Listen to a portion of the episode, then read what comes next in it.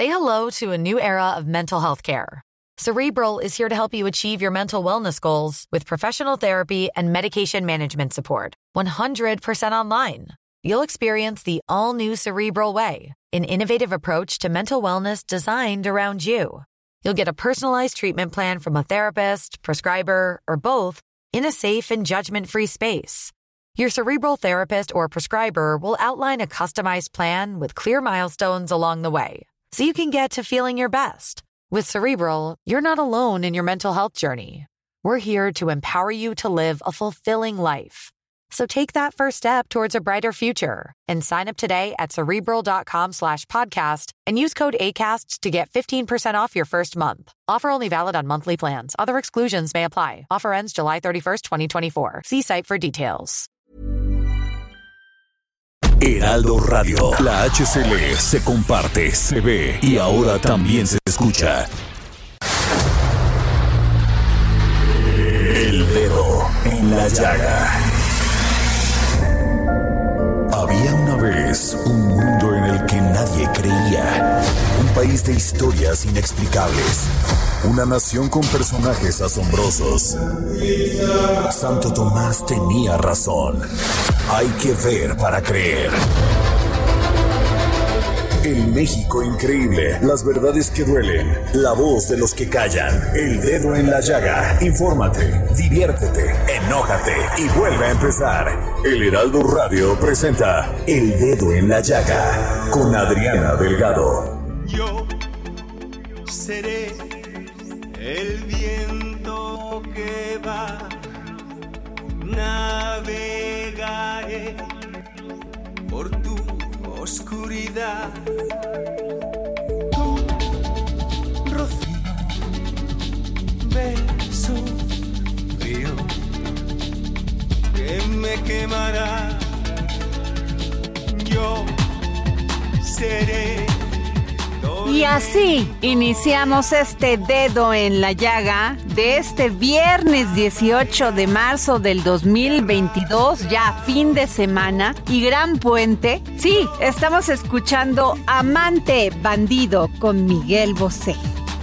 Yo, sí, no dirás que no, no dirás que no, no dirás que no, seré tu amante bandido, bandido, corazón, corazón malherido. Me da muchísimo gusto que el profesor Francisco Mendoza, quien hace este maravilloso podcast, La verdadera historia de México con la licenciada Doris, nos haya tomado la llamada. Yo se lo valoro enormemente, profesor Francisco Mendoza. Pues muchas gracias, de veras un, un honor este, recibir tu invitación y aquí estamos, aquí estamos al orden. Profesor, estamos viendo esta terrible invasión de Rusia a Ucrania. Y bueno, pues no es la primera vez que esto pasa en el mundo. También yo sé que voy a abrir muchas heridas, a veces dolorosas, pero nosotros pasamos por lo mismo. Hemos sido un país que ha sido el postre el deseo de conquistarnos, pues bueno, surgió durante muchos años en otras épocas. Actualmente somos un país que, pues somos una república que costó muchos años su independencia, que costó mucho dolor poder lograr la libertad, la equidad. Y yo quiero preguntarle cuáles son esas invasiones con las que, pues tuvo que luchar México. Adriana, sí, tienes eh, toda la razón. Hablamos del siglo XIX, eh, que es donde tuvimos más, más intentos de, de, o más invasiones a nuestro territorio. Y bueno, pues, eh, ¿qué podemos decir? La primera gran invasión, pues la de los españoles. O sea, nos traen una conquista que nos dura 300 años. Entonces, a partir entonces de la independencia, pues tenemos muchísimos intentos, muchísimos. Claro, los más recordados es la primera intervención francesa de 1836, la trágica intervención norteamericana del 46 al 48, la segunda intervención francesa del 62 al 67, pero alrededor de estas hay muchísimas más, Adriana, muchísimas. O sea, esas son las más famosas, por decirlo así. Así es. son las más famosas, pero hay muchísimas más, además. ¿Por qué ese deseo? Entiendo de España porque pues nos independizamos de España, pues trataron de recobrar el dominio del territorio que pensaban que era suyo, ¿no? Y este hecho de la segunda conquista que deseaban hacer era la expedición de Barradas. ¿Es así, profesor? Así es, 1829 es el intento de Isidro Barradas por orden del, del rey de España de reconquistar el territorio de la, de la Nueva España, para ellos era la Nueva España todavía no nos reconocían como, como república, nos reconocieron hasta el 36.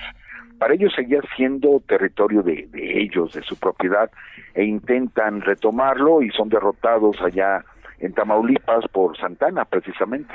Así es. Y luego vino, pues, esta guerra conocida como la Guerra de los Pasteles, profesor. ¿Nos podría hablar de ella? Sí, claro que sí. La Guerra de los Pasteles es un curioso nombre porque todo inició con, con una pelea que hubo en el local de un pastelero francés y que al hacer las reclamaciones el gobierno de México no quiso cubrir los adeudos y pues él movió todas sus influencias y, y los franceses la, verdad lo que buscaban era un pretexto para estar en México. Era lo de menos no les interesaba tanto el pastelero no sino ellos querían un pretexto y efectivamente en 1838 de pronto tenemos a la flota francesa tomando el puerto de Veracruz y cañoneando la ciudad de Veracruz y es ahí donde, bueno, se da esta, esta guerra de los pasteles, donde precisamente Santana es el que los derrota ahí en Veracruz y donde pierde la pierna izquierda precisamente. Además, los franceses pedían unas indemnizaciones que después, en 1837, el ministro de Relaciones, Luis Cuevas, afirmó que el gobierno no encuentra obligación para hacer indemnizaciones cuando se reclaman por pérdidas a consecuencias de un movimiento revolucionario. Y pues no, o sea, se van sin nada. Luego hay como muchos acuerdos y negociaciones para esto, profesor. Sí, así es. De hecho, ellos estaban pidiendo 600 mil pesos, era lo que ellos pedían como indemnización, y el gobierno de Anastasio Bustamante eh, decidió dárselos, o sea, con esto detener el, el pretexto de la invasión y decidió pagarles esa, esa cantidad, y ya con esto los franceses se fueron. Pero los franceses seguirían intentando, insisto, era un pretexto, ellos querían apropiarse del territorio.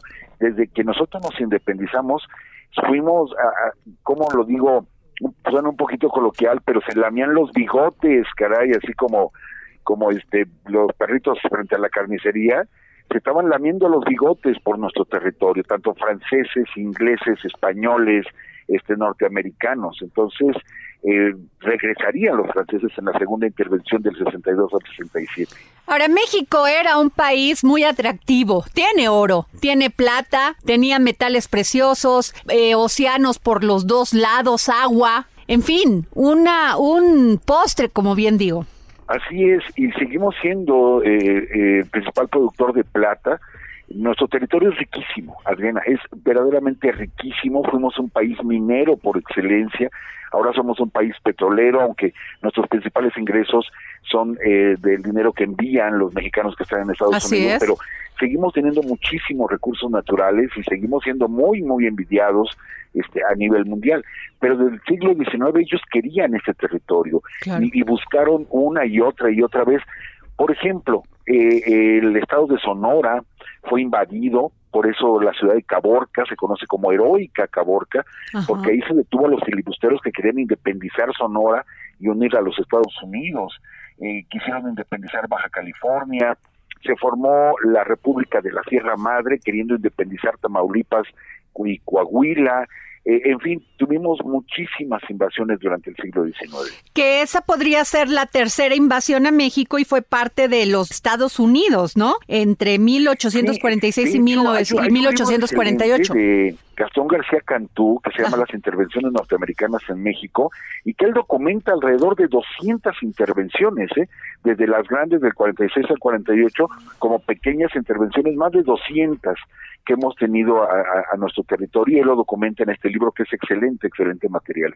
¿Por qué? Ya que usted hizo una serie impresionante de Santana, que la pueden escuchar en La verdadera historia de México, que se encuentra en todas las plataformas, ¿por qué se le acusa a Santana, ya que estamos aquí en la en esta intervención que hizo los Estados Unidos a México, ¿por qué se le acusa que él vendió toda esta parte de las Baja Californias, de, de toda esta parte de Arizona y todo esto, maestro? Bueno, había que encontrar un culpable, había que encontrar un culpable y este culpable, bueno, todos se lo achacan Antonio López de Santana. Sí tuvo un periodo nefasto que fue su último periodo presidencial, que precisamente ahí sí vende el territorio de la Mesilla. Ese territorio sí fue vendido totalmente con ciertas circunstancias porque estaba la amenaza de otra intervención norteamericana, y ya estaban ellos metidos en esa parte, es el norte de Sonora, sur de Arizona, el territorio de la Mesilla, ahí sí fue vendido y de pronto ya se le quedó ese mote a Santana de que había vendido la mitad del territorio nacional, lo cual es falso. Los tratados de Guadalupe Hidalgo que se firmaron en el 48, Santana no tuvo nada, nada absolutamente que ver, de hecho Santana proponía la guerra de guerrillas para, para defendernos de los norteamericanos, eh, lo que sucedió tiempo después con los franceses. fue la guerra de guerrillas la que derrotó a los franceses. Santana quería esa guerra de guerrillas, lo desconocen, le quitan el mando, se va de México. En fin, es toda una historia, pero realmente Santana no vende la mitad del territorio nacional, lo único que vendió fue el territorio de la México. Ah, la cuarta, la cuarta invasión a México fue por parte de Francia de 1857 a 1860, conocida como la Guerra de los Tres Años. Eh, bueno, la Guerra de los Tres Años eh, la reconocemos como la Guerra de Reforma. Exacto. E, esa es la Guerra de los Tres Años y es una guerra interna entre conservadores y liberales mexicanos. Los franceses llegarían en 1862, precisamente, durarían cinco años aquí, cuando nos trajeron a Carlota y a Maximiliano. Ajá. O sea, esa fue la parte donde entra eh, Carlota y Maximiliano. Exacto, del 62 al 67 y este que, ya era ya era un, como un plan ya preconcebido de tiempo atrás que querían traer a un monarca extranjero a México con el pretexto de que México no se podía defender y que era necesario que nos uniéramos a alguna potencia europea para que ellos nos defendieran eh, ante los afanes expansionistas de los Estados Unidos. Entonces, ese era el pretexto que utilizaba el grupo conservador que llegaron a detentar el poder, el grupo de Lucas Alamán y todo esto. Entonces son los que traen directamente a Maximiliano y a, y, a, y a Carlota a México. Y bueno, la quinta de las más famosas, por decirlo así, profesor Mendoza, es la también esta invasión que fue por parte de Estados Unidos en 1914. Sí, 1914, que es una intromisión de los Estados Unidos en problemas internos. Eh, pero sabemos que estaba iniciando la guerra mundial. Este, aquí hay todo, todo, mira, hay un mar de historias alrededor de esto, te lo explico así, así rápido. Victoriano Huerta está en el poder, toma el poder este, con un cuartelazo, él compra armamento a los alemanes y llega un barco cargado de armamento pues para sostener su gobierno, los norteamericanos no reconocen el gobierno de Huerta e intervienen en el puerto de Veracruz para que no desembarquen todas esas armas en apoyo de Victoriano Huerta. Por eso invaden el puerto de Veracruz metiéndose en nuestros propios asuntos. Pero hay otra invasión, hay otra invasión, Adriana, que, que también se nos olvida un poquito. La expedición punitiva de 1916, donde el ejército norteamericano, 5.000 integrantes del ejército norteamericano, ingresan a territorio nacional persiguiendo a Pancho Villa después de que Pancho Villa los atacó en Columbus, ¿sí? Ellos ingresan sin el permiso del gobierno de México y vale mencionar que es Venustiano Carranza quien los detiene, eh, pero invaden el territorio nacional en el 16. Muy significativo todo esto que nos cuenta, profesor, porque creo que aun cuando hemos evolucionado, todavía eh, en los seres humanos, en el mundo, no, no acaba este deseo de ser imperialistas, eh, de invadir otros países donde ya se ha logrado libertad, derechos humanos. ¿Usted cómo lo ve? Adriana, te voy a dar una opinión completamente personal. Respeto la, la, la, opinión de, de, todas las personas que nos están escuchando. Es una opinión personal yo no quisiera hablar de quién tiene la razón, si Rusia, Ucrania, no, a mí lo que me duele realmente es la población civil. Es terrible ver que los conflictos entre los líderes llevan al caos a la población civil, ver los cientos de miles de refugiados, la gente que escapa, que huye, la gente que cruza océanos para poder escapar de las guerras, es algo terrible. A mí, sinceramente, me entristece mucho ver ese tipo de, de imágenes y qué lástima se habla de que son países del primer mundo, pero perdón, sí, perdón, pero todo el tiempo Europa está en guerra y las dos guerras mundiales vienen de Europa. Y parece que no sirvió de, de, experiencia todo el mar de sangre que se derramó, las personas que murieron, los daños a las ciudades, a los a las libertades. Sí, de, definitivo, siguen con ese afán imperialista, desgraciadamente, e involucran a todo el planeta, a todo, a todo el planeta, ¿no? Y siempre los problemas salen de ahí, de esa zona directamente, ¿no? Todavía no acaban de arreglar sus problemas, pero lo malo, insisto, la población civil, los niños, los jóvenes, mujeres, ancianos, hombres, etcétera, es una verdadera tragedia todo esto. Maestro, ¿cuántas vidas se perdieron en todas estas invasiones que sufrió México? ¿Sabe usted la, la, el dato? No, no tengo yo yo el dato, pero se perdieron muchas, muchas vidas en la intervención norteamericana, que, que déjame decirte, la intervención norteamericana del 46 al 48 es la guerra que más muertes le ha costado en proporción a los Estados Unidos, que ha participado en muchísimas guerras, pues la guerra más difícil para ellos fue contra México, fue dos años de guerra, y te digo en porcentaje, fue cuando tuvieron ellos más bajas, y también nosotros tuvimos muchísimas bajas, decenas de miles de soldados mexicanos que perdieron la vida. ¿Y por qué usted la considera la más difícil, maestro Mendoza? precisamente por la pérdida del territorio nacional, o sea, perdimos la mitad de nuestro territorio y por ahí alguna ocasión escuché al doctor eh, Pedro Salmerón decir algo que, que me llegó muy fuerte, donde decía, el milagro es que todavía tengamos un país. Fuimos, eh, fueron voraces las potencias imperialistas contra México y el milagro es que todavía tenemos un país que defender porque nos hubieran hecho pedazos. Ellos eran lo que querían, repartirse a México como un botín. Y bueno, lo bueno que muchos mexicanos pues defendieron nuestra integridad y todavía tenemos un país. Bueno, y además Veracruz jugó un papel muy importante porque llegaban por San Juan de Ulúa y iba a bombardear. Cuatro veces heroica ciudad de Veracruz, cuatro veces. Es que todas las invasiones han, llegado por ahí, desde Hernán Cortés todas las invasiones han llegado por Veracruz, entonces es un puerto heroico. Cuando la intervención norteamericana del 14, eh, la gente, la gente, los civiles, junto con los cadetes de, la Escuela Naval Militar, son los que defendieron el puerto. O sea, la gente misma, digo, la, la, gente civil agarró lo que pudo y se defendió contra los norteamericanos. Por eso es cuatro veces heroico el puerto de Veracruz. Sin duda, historias triste, pero finalmente es la historia, maestro Mendoza. Y sobre esa, pues tendemos que estudiar, entender para no volver a cometer los mismos errores. Sí, y, y, sobre todo, eh, me acuerdo que en alguna ocasión, una entrevista que, que tuve el honor que tú me, me realizaras, te decía, pues no podemos amar lo que no conocemos. Es nuestra historia, muy triste en algunas páginas, pero pero gloriosa en otras páginas. ¿Y cómo podemos amar a México si no lo conocemos? Entonces siempre la propuesta es conocer nuestra historia. Así es, maestro. Y mi última pregunta, ¿dañó mucho a México esta división de la sociedad entre ricos y pobres, entre, entre conservadores y liberales. ¿Qué experiencia nos deja esto?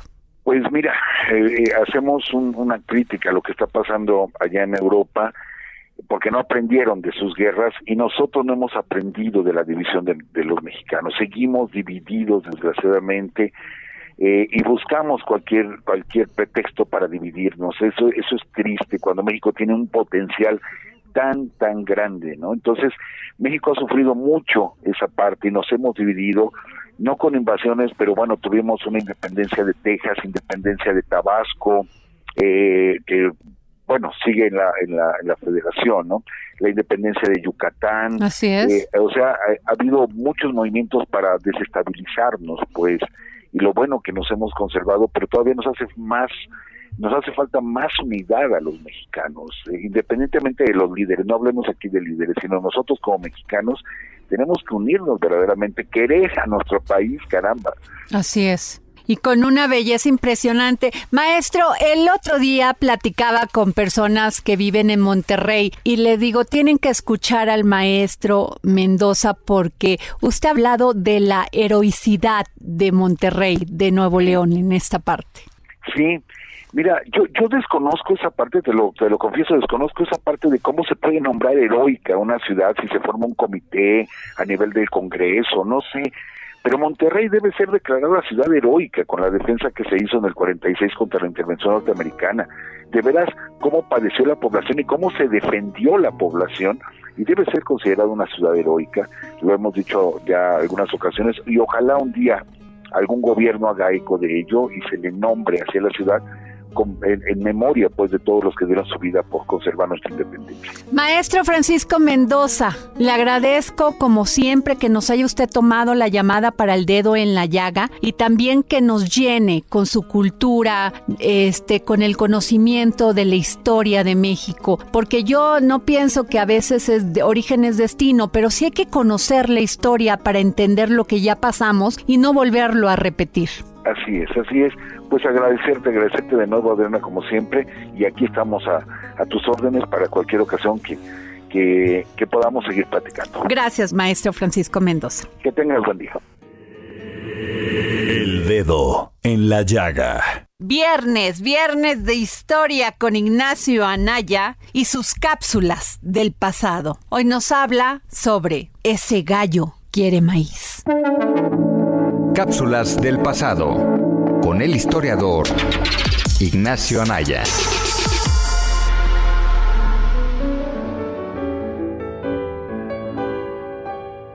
Hola Adriana, hola amigos del dedo en la llaga, soy Ignacio Anaya y esta es mi cápsula del pasado.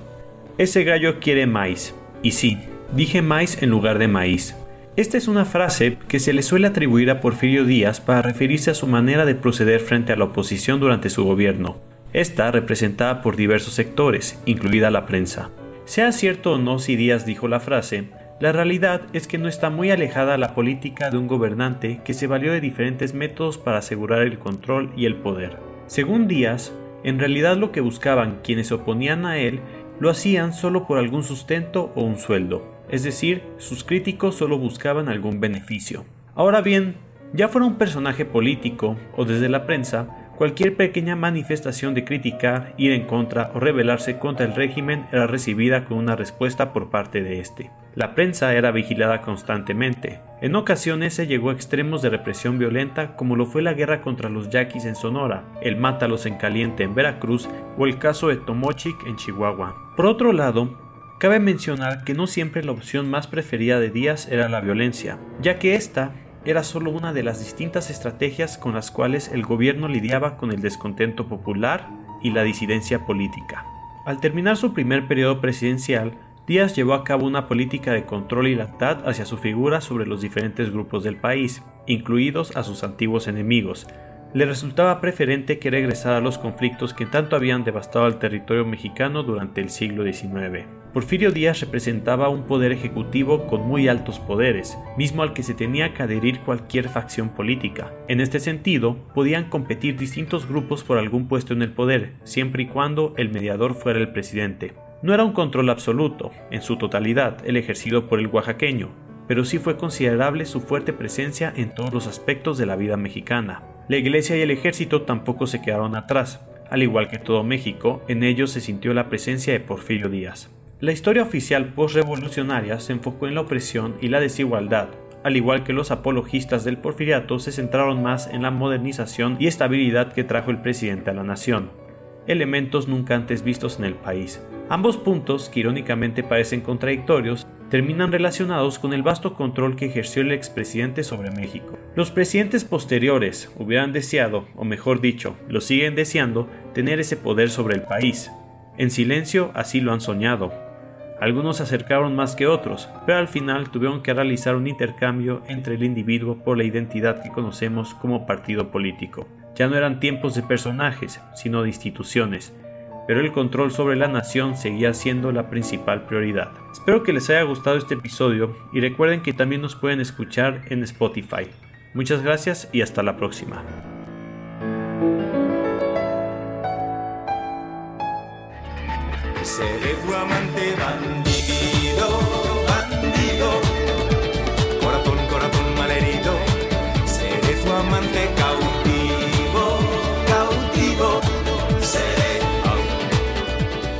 Vamos a una pausa y regresamos aquí para seguir poniendo el dedo en la llaga.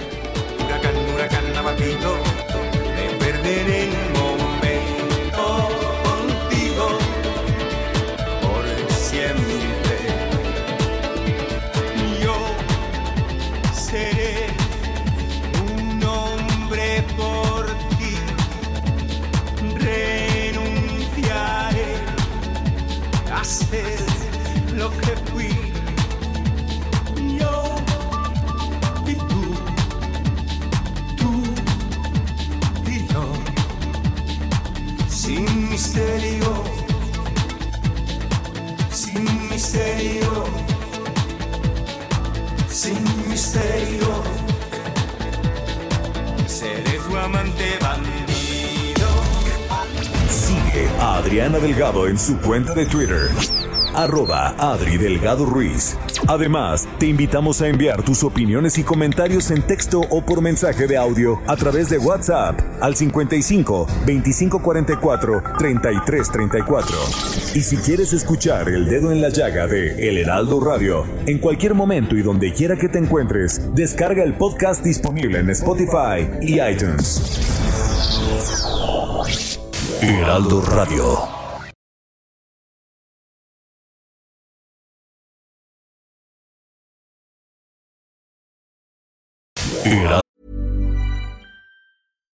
Millions of people have lost weight with personalized plans from Noom, like Evan, who can't stand salads and still lost 50 pounds. Salads, generally, for most people, are the easy button, right? For me, that wasn't an option. I never really was a salad guy. That's just not who I am. But Noom worked for me. Get your personalized plan today at Noom.com. Real Noom user compensated to provide their story. In four weeks, the typical Noom user can expect to lose one to two pounds per week. Individual results may vary. Heraldo Radio. Sigue a Adriana Delgado en su cuenta de Twitter en arroba Adri Delgado Ruiz. Y envíanos tus comentarios vía WhatsApp al 55 25 44 33 34 o 55 25 02 21 04. Seré tu amante bandido, bandido,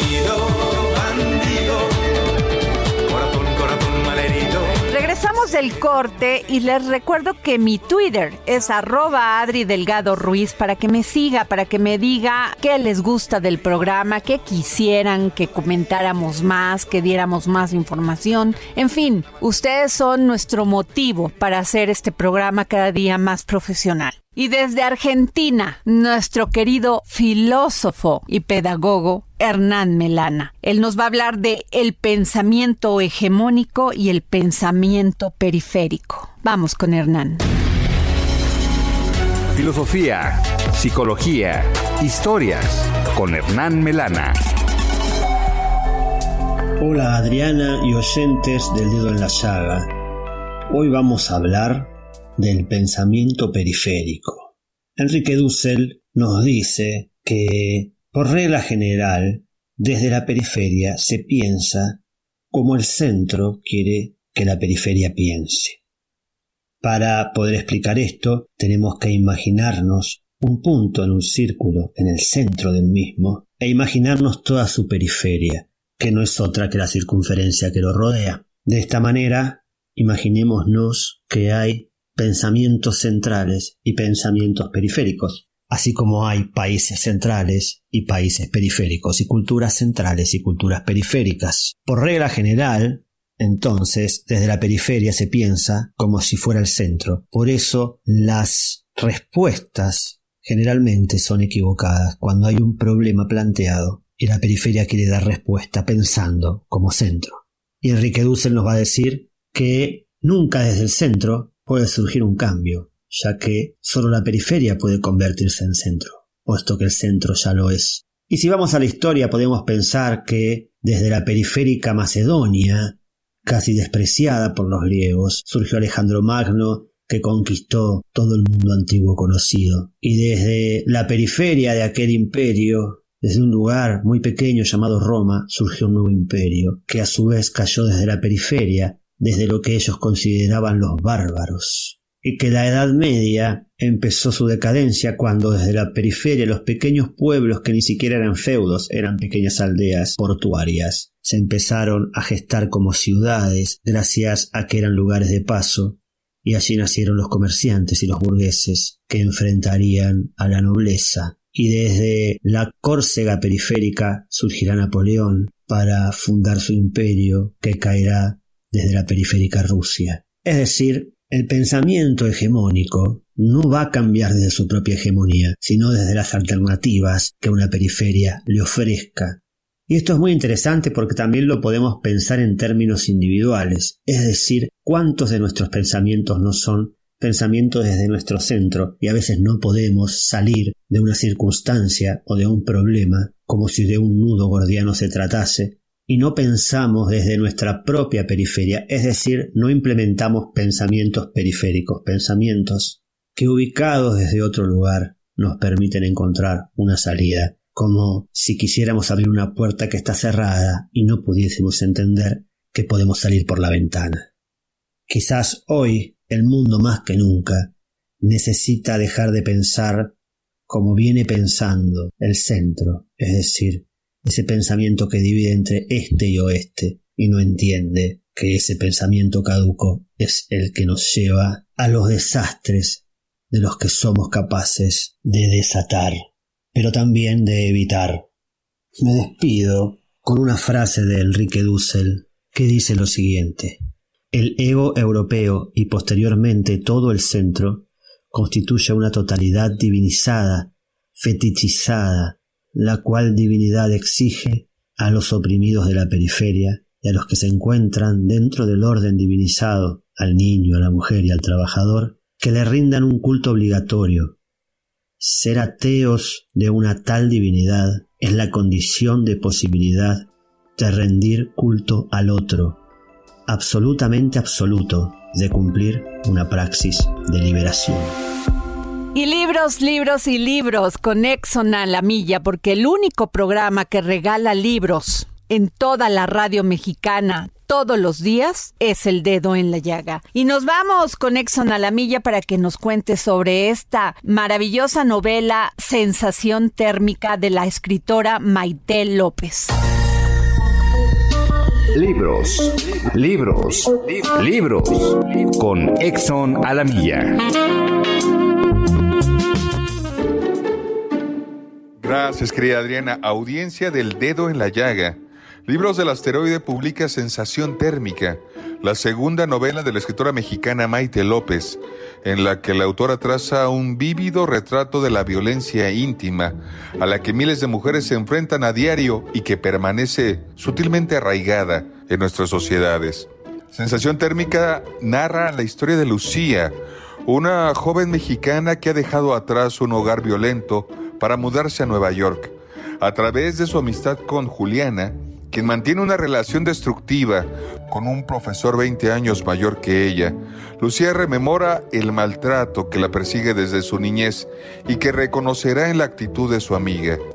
Con una voz cercana y auténtica, Maite López se revela como una promesa de las letras latinoamericanas en una emotiva narración que nos habla del refugio de la amistad femenina y de cómo se construyen perversas relaciones afectivas entre los hombres y las mujeres.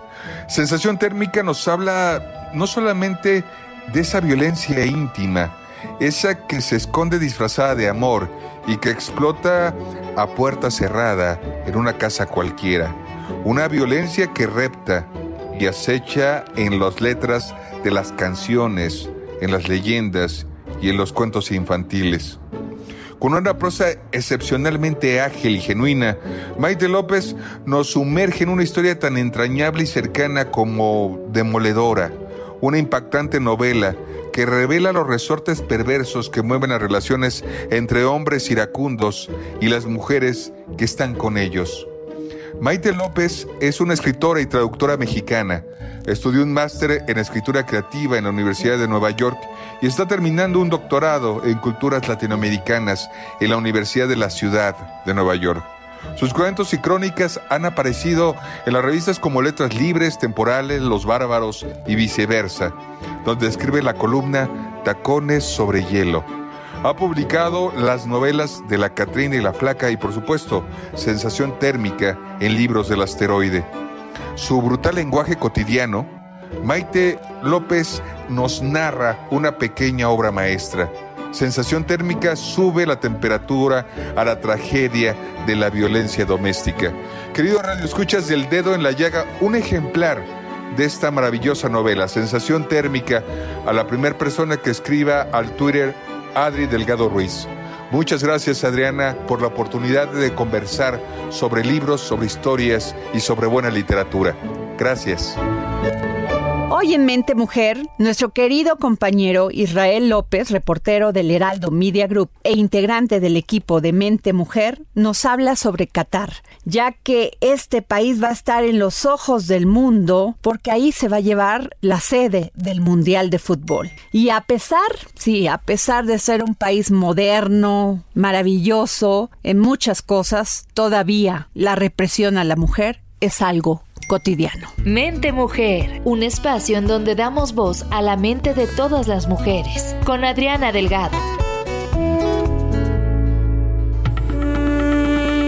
¿Qué tal Adriana? Te saludo con mucho gusto, igual que a los amigos de Dedo en la Llaga. Pues en esta ocasión les voy a platicar del tema central del suplemento Mente Mujer que ya circula durante esta semana. Y bueno, el tema central se refiere a Qatar, eh, Qatar que va a ser sede del Mundial de Fútbol este año precisamente. Bueno, pues es un país que se distingue por combinar la cultura milenaria de Medio Oriente con una apertura hacia todo el mundo. Sin embargo, cuenta con un sistema discriminatorio de tutela masculina que niega a las mujeres el derecho a tomar decisiones clave sobre sus propias vidas. Para este trabajo eh, entrevistamos a la investigadora del Colegio de México, Marta Tawil, quien nos dijo que hay que empezar por señalar que la posición de la mujer en Medio Oriente no es uniforme, existen grandes diferencias según su estatus económico, afiliación religiosa y su grupo étnico principalmente. Lo que es un hecho es que en general subsisten leyes flagrantemente discriminatorias, sobre todo en un ámbito tan sensible como el familiar. Su reforma ha sido durante décadas uno de los campos de batalla predilectos de los movimientos feministas en la región, aseguró la doctora. Además destacó que en Qatar la violación conyugal y la violencia doméstica no se consideran delitos, incluso cuando contravienen el artículo 57 de la Ley de la Familia y el Estado Civil número 22 de 2006, que prohíbe a los maridos cometer abusos físicos o psicológicos contra sus esposas. Pero no solo con sus esposas. Está el caso de la mexicana Paola Izcateca, que trabajaba en la organización del Mundial de Qatar y que fue sentenciada a 100 latigazos y a 7 años de prisión por una supuesta infidelidad con su agresor. Ella podía liberarse del castigo si se casaba con él. De ese tamaño están las cosas. Además, en Qatar algunas familias insisten en mantener el poder del varón desde la infancia y reprimen cualquier deseo de independencia de una niña. Eh, como ya nos dijo la doctora, esto tiene que ver propiamente con educación, clase social, situación económica y nivel de religiosidad, lo que influye directamente en la noción de violencia contra una mujer y su aceptación. Eh, además, eh, la, especialista nos eh, platicó que a partir del 11 de septiembre de 2001, cuando fueron los atentados a las Torres Gemelas de Nueva York, Qatar, como otros países del Golfo Pérsico, comenzaron a promover reformas para mejorar su imagen. Eso explica el contraste entre la mala situación de los derechos de la mujer y la proyección modernista de Qatar en la esfera internacional. Bueno, pues esto y un poco más pueden leer y ver cuántas restricciones padecen las mujeres en Qatar. Y bueno, eh, pues hasta aquí mi comentario. Eh, les dejo un fuerte saludos amigos y Adriana, pero no se olviden de buscar Mente Mujer todos los lunes en el Heraldo de México. Muy buenas tardes. Mente Mujer, la voz que inspira.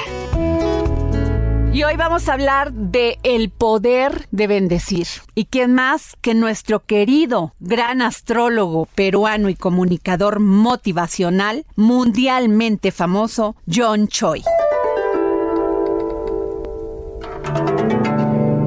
Vibrando alto con John Choi.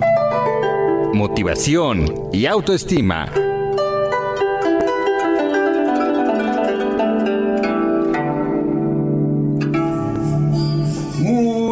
Buenos días, días. Mi nombre es John Choi en Vibrando en Alto y sean bienvenidos a esta eh, sección, segmento de motivación y autoestima. Qué gran poder sobre el decir bien, el poder de bendecir. El bendecir se ha utilizado de algunos aspectos eh, de manera religiosa. La espiritualidad va más allá que nuestras religiones, con todo respeto. Pero hay que ser receptivos con la mente abierta y el corazón compasivo para poder aceptar diferentes formas de opinar y seguir llevándonos bien. El bendecir o decir bien lo debemos de practicar a diario el hablar bien, felicitar a alguien, el dar un fuerte apretón de manos, un buen abrazo, el hablar positivamente de tus proyectos, de tu familia, de tu esposo, de tus hijos, de tu novio, de tu compañero laboral. Felicitarlo por un pulido trabajo, por un ingreso nuevo, por alcanzar una meta. El hablar bien en alta frecuencia, estamos bendiciendo. Todo lo contrario sería el decir mal o el mal decir. Cualquiera de ellas que nosotros podamos emitir a otro o a una experiencia o escenario o situación, va a llegar al receptor, nosotros como emisores, pero también el universo conspira como un boomerang regresa a nosotros mismos. Entonces, ¿en qué posición quieres estar tú? ¿Quieres bendecir o decir mal o maldecir. La vibración de decir bien va a abrirte portales y ventanales y se van solucionando algunas ataduras que tuviste en el pasado, presente y futuro. Puedes iniciar con tu mano derecha y con tu mano izquierda en tu pecho y decir, yo te bendigo en cada proceso que des, cada paso que des, cada iniciativa que tomes, que tu creatividad, tu motivación, con alegría, placer y gratitud por adelantado, sea las mejores herramientas y recompensas a tu esfuerzo. Siembra para tu buena cosecha.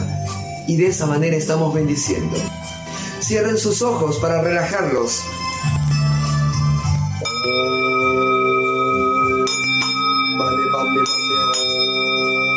Y nos vamos con Gonzalo Lira, que hoy tenemos una entrevista que realizó en exclusiva para el dedo en la llaga con Domechi, directora, y Lindsay Collins, productora de Red de Pixar.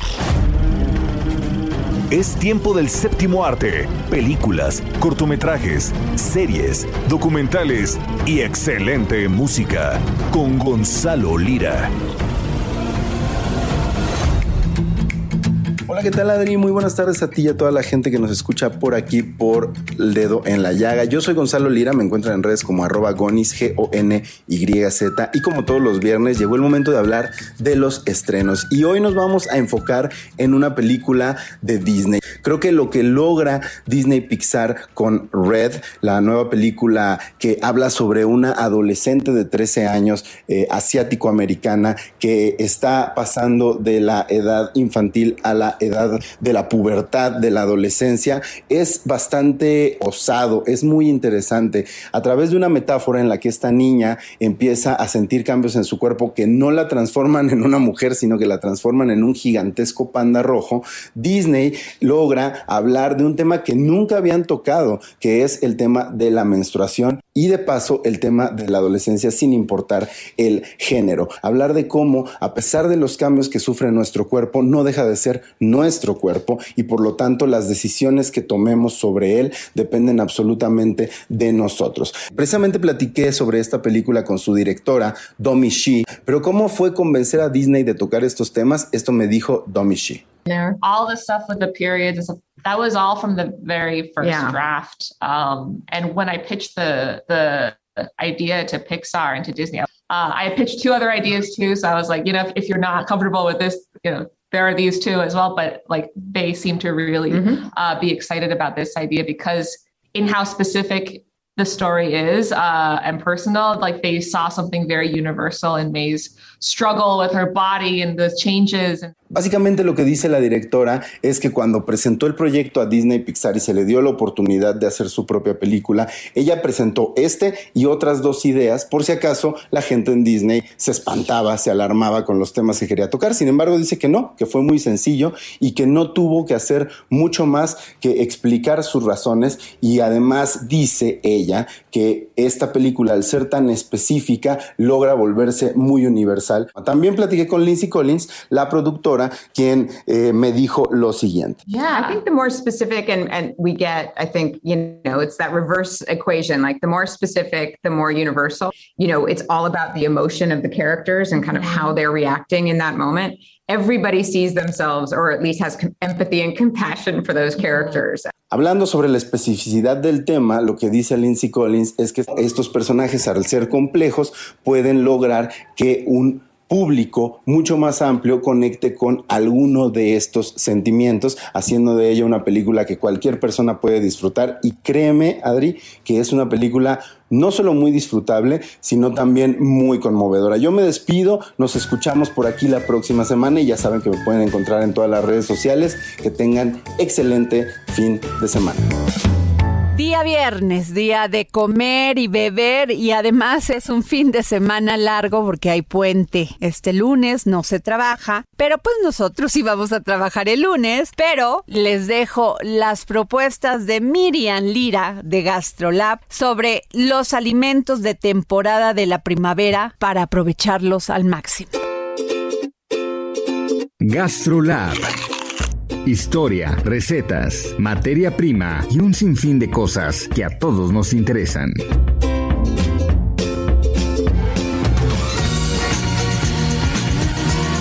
Hola, ¿qué tal Adri? Amigos del dedo en la llaga, este fin de semana estaremos dándole la bienvenida a una de las estaciones más esperadas del año, la primavera, y con ella también a deliciosas frutas y verduras de temporada.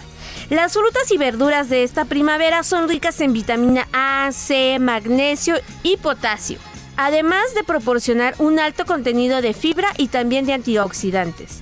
Y aunque en la actualidad las encontramos casi durante todo el año gracias a las nuevas técnicas de cultivo, siempre es mejor consumir los productos propios de la temporada. Y es que en primavera abunda el aguacate, los nopales, las coliflores, los brócolis, las espinacas, berros, calabacitas, acelgas, lechugas, rábanos, espárragos, zanahorias, cebollas, elotes, jitomates y pepinos. Asimismo, en esta temporada podemos encontrar las más ricas frutas, por ejemplo, fresa, limón, mango, melones, papayas, plátanos, tamarindos, piñas, peras y sandías. Las carnes y pescados también tienen su propia temporada. Los animales cuentan con su propio ciclo biológico que los hace más apropiados para consumir en una época u otra del año. Y la primavera, junto con el verano, es una estación ideal para consumir pescados azules.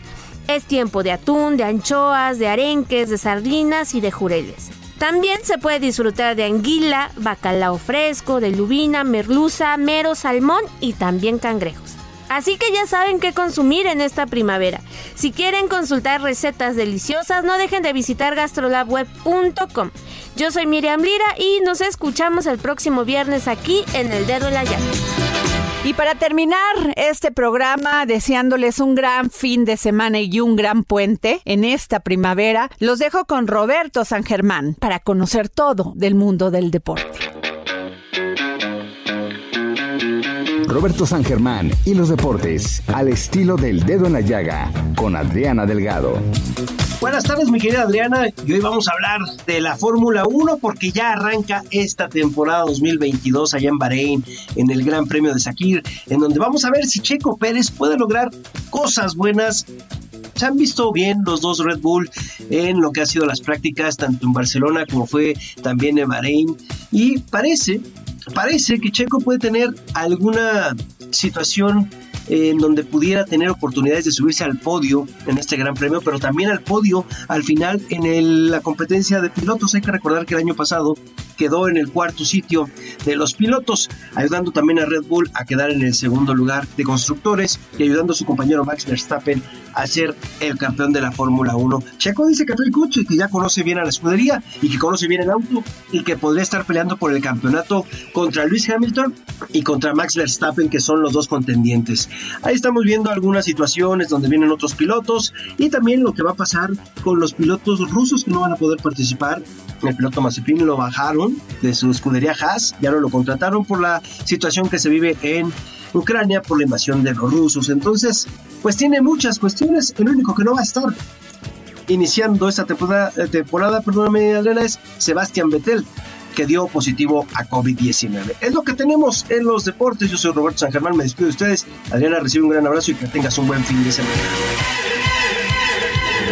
El dedo en la llaga. Seré tu amante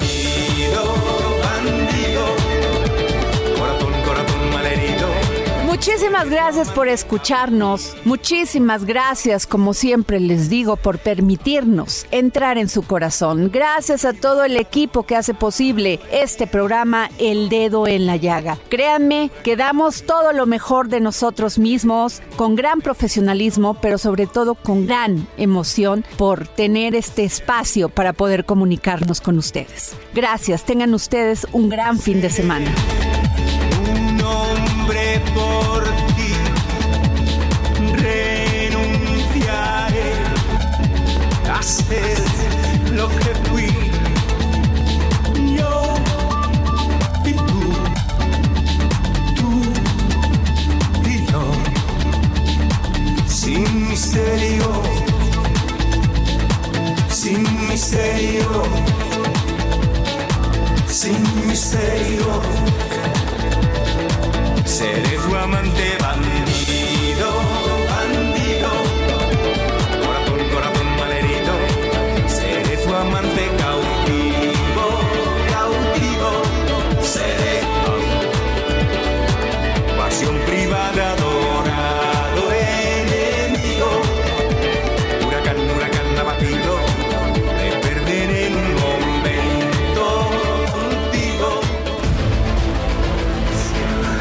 Heraldo Radio presentó El Dedo en la Llaga con Adriana Delgado.